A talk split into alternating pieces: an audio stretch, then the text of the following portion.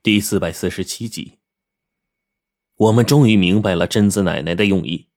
她老人家正是出于这些考虑，才让我们站成一群，与这些怪物们对峙，在最后令这些怪物们改变心思。果然，我们成功了。此刻，石漂子猛然就扑了过来，与这些恶鬼缠斗到了一起。越来越多的戏码开始上演起来。数只石漂子与这些恶鬼僵持着，越来越多的石漂子赶过去增援。很快，由四只石漂子与五只恶鬼僵持的情况，一下子变成了五六只一起。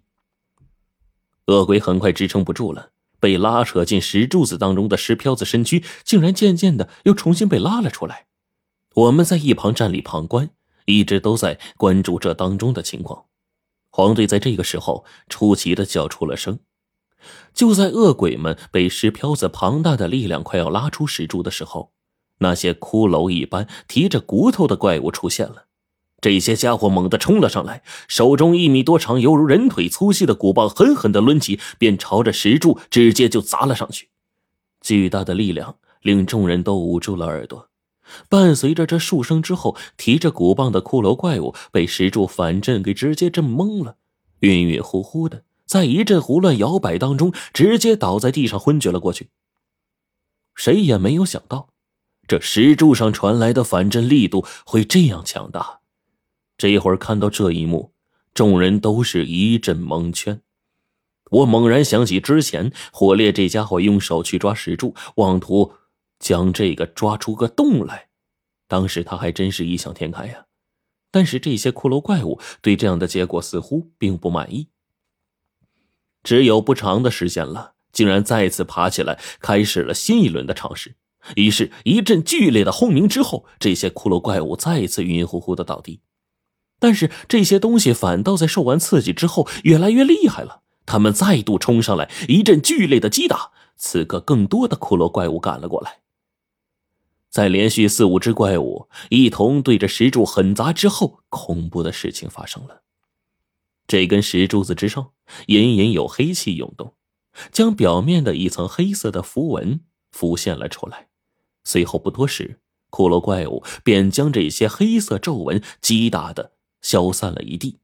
咔嚓，石柱彻底裂开，迅速龟裂出更多的裂纹。此时，那些血液一点一点的全都从石柱当中溢出来。原本那些还在想方设法和石漂子僵持的怪物们，在这一瞬间竟然发出了痛苦的惨嚎声。这还不算，没过去多久，整根石柱直接爆裂开来，大量的血液喷溅的到处都是。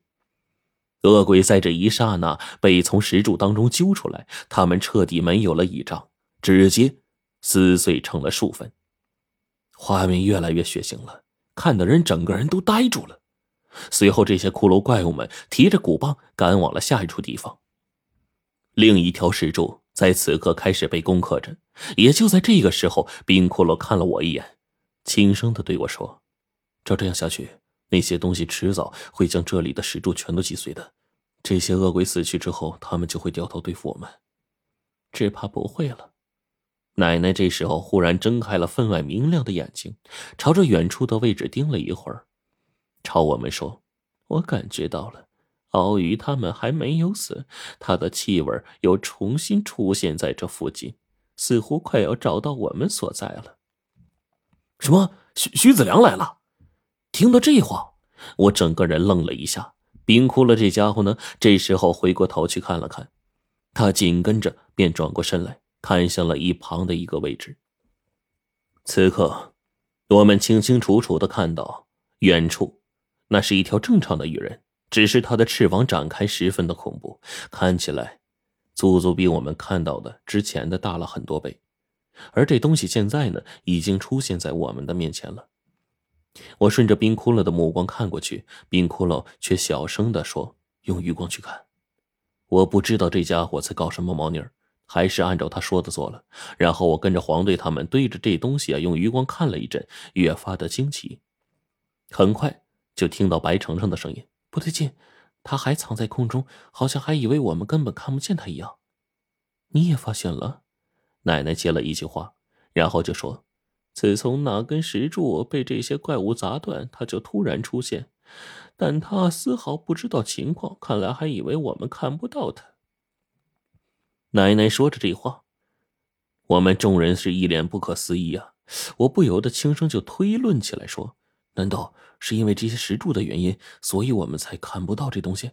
或许……”奶奶说这话，一边用手指着另外一边的位置，她指的地方有一滩鲜红色的血液，而这些血液正是前不久的时候洒在地上的。我还清清楚楚的记得，窟窿跟贞子奶奶配合默契，窟窿的两根铜针混杂在火焰当中，最后那个女人中招了，被冰窟窿铜针刺中之后，鲜血流淌，开始慌乱的离开。这个我这才注意到一点：如果这些羽人还活着的话，身体流淌出鲜血，那还说得过去。那么现在的问题在于，刚才受伤的羽人是早已经死去的了，而且冰窟窿用铜针狠狠刺进其身体，竟然一滴血都没有。我们最后才确定，这羽人魂魄离体，以魂体的形式存在，已经彻底丢掉了这副臭皮囊了。那么，魂体流出的？全都是淤血，亦或者脓汁才对呀？怎么会有这些鲜血呢？此刻我忽然想到这一点，整个人都呆愣了片刻。除非这羽人的魂魄离体之后，依旧在不断的炼魄，继续地人的修炼。我这会儿转过头去，看了一眼冰窟窿，还有贞子奶奶，随后所有人都开始正视起这件事情。冰窟窿叫了一声：“不好！这些羽人并没有死。”他们的身体并不是已经死去的魂体，而是借助炼魄重新修炼起来的地人。听了冰骷髅的话，我就知道完了，因为这些炼魄的地人实际上就是如同鬼魅一样，威力相当巨大。